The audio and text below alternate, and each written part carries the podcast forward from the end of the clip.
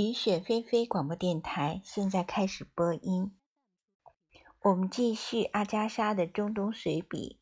告诉我你怎样去生活。我们已经读到了第八章。查加巴扎和布拉克。有能力的人总会怀才不遇。我们的两个仆人中，苏波里无疑更出色。他脑子好使，手脚麻利，适应性强，性格开朗。至于他凶恶的外表和夜间藏在枕头下的锋利刀子，不过是细枝末节而已。每次他请假外出，总是去探望某个因谋杀而关在大马士革或者其他什么地方的亲戚。苏伯里解释说：“杀人都是逼不得已，因为事关荣誉和家族的名声。”他说：“之所以会出现这种情况，是因为法定的刑期都不长。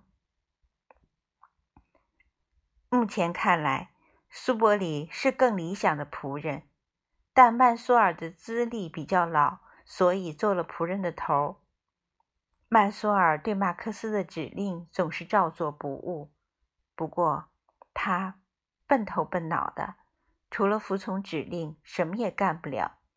坦率地说，他其实颇令人头疼。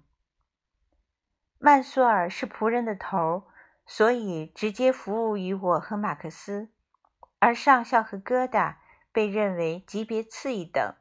反而得到了聪明开朗的苏伯里的服务。有时候一大清早我就开始和他怄气了。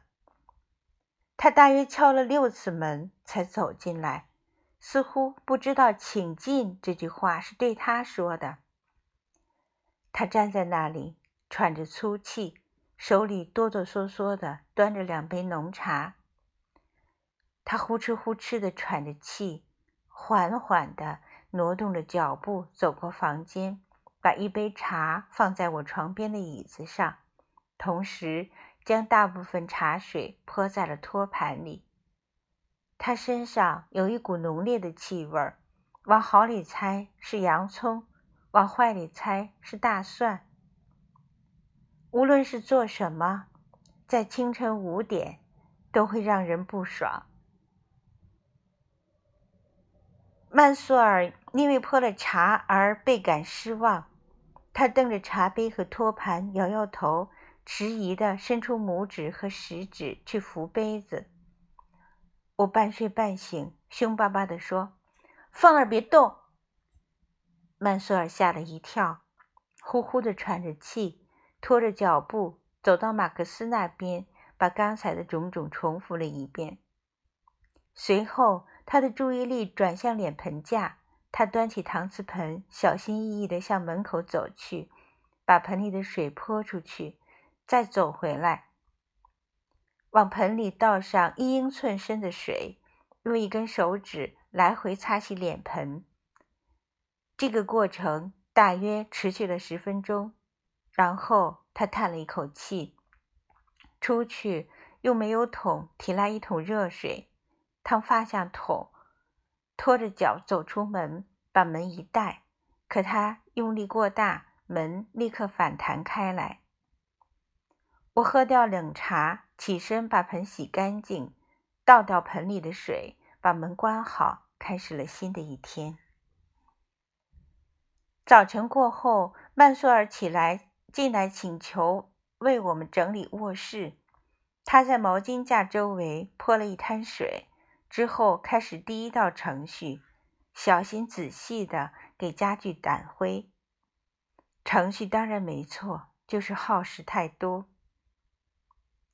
曼索尔对打扫的第一阶段相当满意，他走出去，抓起一把扫地的扫帚，到房间里狂扫一气，房间里顿时灰尘弥漫，让人难以呼吸。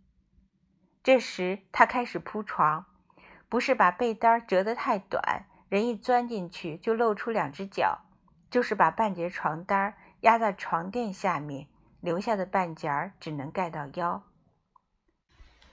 一些更小的细节我就不提了，比如把床单铺在毯子上面，或者把两个枕套套在一个枕头上。这些奇妙的事只会在换洗床上用品的时候发生。最后，曼苏尔满意的点点头，晃晃悠悠的走出房间。由于刚才的紧张和高负荷劳动而疲惫不堪。他对待自己的工作十分尽责，这种态度让其他员工深受感染。厨师迪米特里认真的对马克思说：“苏伯里干活积极，人也勤快，但是他没有曼苏尔的老道和经验。曼苏尔是以合桌们的方式调教出来的。”为了不让下属钻空子，马克思只能表示赞同。可是，当苏波里麻利的抖抖上校的衣服，再把它折好时，我和马克思都眼馋地看着他。有一次，多事的我试图向曼苏尔灌输我对家务活做法的理解，可我做错了，结果是让他更加糊涂，并且激起了他天生的牛脾气。哈通的想法不切实际，他沮丧地对马克思说。他让我把茶叶放在地上，茶叶可是用来喝的呀，得放在茶壶里。还有，怎么可能让我先扫地后掸灰呢？我要先把桌子上的灰掸到地上，然后再扫地，这才合理呀。曼苏尔顽固地坚持着他的合理性。上校要一些果酱加在酸奶里，他立即拒绝。不，没有必要。曼苏尔身上残留着某种军人传统。我们叫他的名字时，他马上回答“到”。喊大家吃饭的时候，也只有两个简单的字：“开饭。”一天中，曼苏尔最如鱼得水的时候是晚饭前的洗浴时间。曼苏尔主持大局，但自己不必动手做任何事。在他目光的命令下，费里德和阿里用煤油桶从厨房里拎来开水和冷水，大多数时候都是泥浆水。摆好澡盆，一种又圆又大的铜盆，就像一个个巨大的平底锅。等我们洗浴完毕，在曼苏尔的监视下。费里德和阿里会踉踉跄跄地把铜盆抬出去，把水倒掉。他们向来把水直接泼在大门口，所以如果你在晚饭后出门，一不留心就会在稀泥上滑倒，摔个狗吃屎。阿里自从被提拔为邮差，又掌控了自行车后，对杂事就不屑一顾了。无穷无尽的诸如拔毛、洗肉之类的活儿，都落到了闷闷不乐的费里德头上。他做这些活时，肥皂会用上一大堆，而水却用的很少。我偶尔会走进厨房，教迪米特里做几道欧洲菜，他们对清洁和卫生的要求立马上升到最高级别。我刚拿起一只洗得干干净净的碗，迪米特里就从我手里接过去，递给费里德。费里德，把这个碗洗洗，哈通要用。菲里德抓过碗，用黄肥皂把碗的内侧痛擦一番，又飞快地把肥皂泡擦掉，然后还给我。我担心蛋奶酥会带着重重的肥皂味儿，不好吃。可我遏制了这个念头，逼着自己继续下去。似乎一切都让人紧张。首先，厨房里的温度有三十七点二摄氏度。为了不让温度再上升，只有一个小孔能透进一点光线。整间屋子又闷又暗。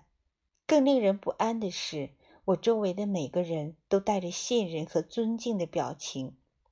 我身边围了很多人，除了迪米特里、费里德和傲慢的阿里，还有进来看热闹的苏伯里、曼苏尔、木工塞尔基斯、水工和一些在房子里干活的乱七八糟的工人。一大群人挤在狭小的厨房里，紧紧地把我包围起来，用赞赏和虔诚的目光盯着我的一举一动。我开始感到紧张，预感到事情一定会搞砸。果然，我把一个鸡蛋掉在地上摔碎了。大家对我如此信任，以至于刚开始每个人都认为那是程序的一部分。我继续操作，身上越来越热，心里越来越乱。没有一个平底锅是我熟悉的，打蛋器的手柄居然是活动的，所用到的餐具不是形状怪异，就是大小不合适。